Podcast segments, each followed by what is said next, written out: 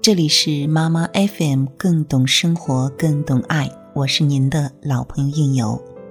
本期要为您分享到的文章来自 Mrs. 半职妈妈。你会写信给未来的孩子吗？在回忆变丑前，我俩如初见。那如果你喜欢他的文章，请关注 Mrs. 半职妈妈，她会告诉你，做美丽自信的妈妈就是这么的简单。朋友在开学季前写了封长长的信给他即将上幼儿园的孩子，感情满意的边写边流泪。妈妈们每逢孩子生日，就会写一大堆文字在卡片上，不仅是祝福语，更多的是与孩子这一年共同经历的快乐和忧伤。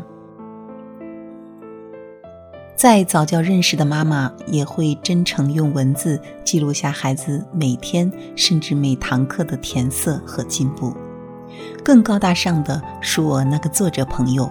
多年不出一本书，一出版就是道尽怀孕与育儿甜酸苦辣的畅销书。说是分享，倒不如说是给自己未来的孩子看。封面还是他儿子呢。每当想到这里，总觉得自己站不着队，思考自己要不要也留下些感官性强的文字给我孩子。未来的他会看吗？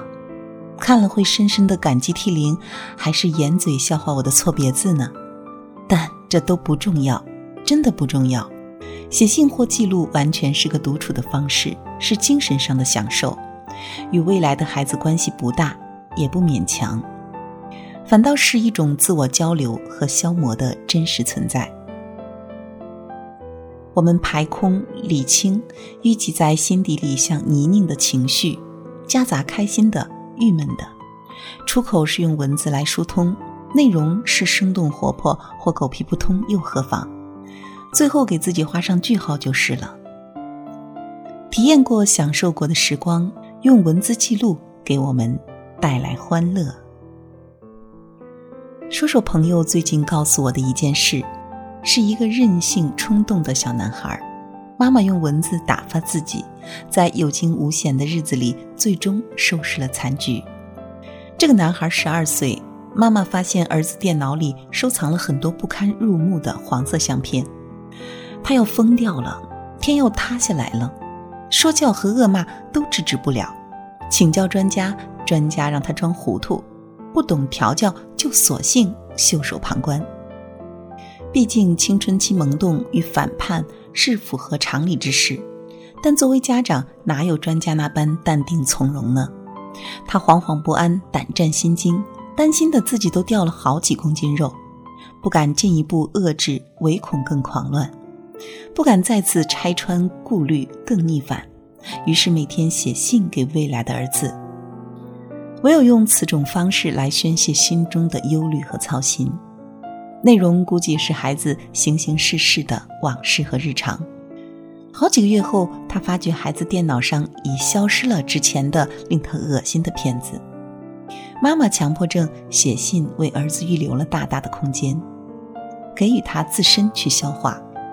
青春好奇之事，不声不响就自然过渡了。重点是妈妈在写信过程中也把自己给看清楚了，想起最初自己素心相赠。何必一针见血，落得繁衍不实呢？耐心等待也是放过了自己。这样说来，写信倒能带来了奇迹。会写信的人总不会太坏，更何况是写给孩子的人。当我们老了，孩子大了，也许那些洋洋洒洒的信或记录还在我们自己手中。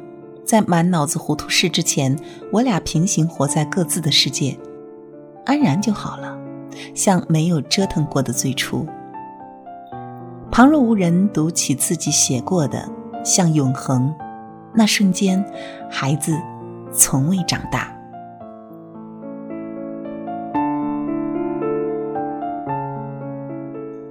好了，今天的文章就分享到这里。那读了这篇文章，你有没有也想给自己的孩子写一封信呢？如果你喜欢我们的节目，可以微信搜索“妈妈 FM” 关注我们的栏目，更多精彩下载妈妈 FM 收听。我是应由，我们下期见。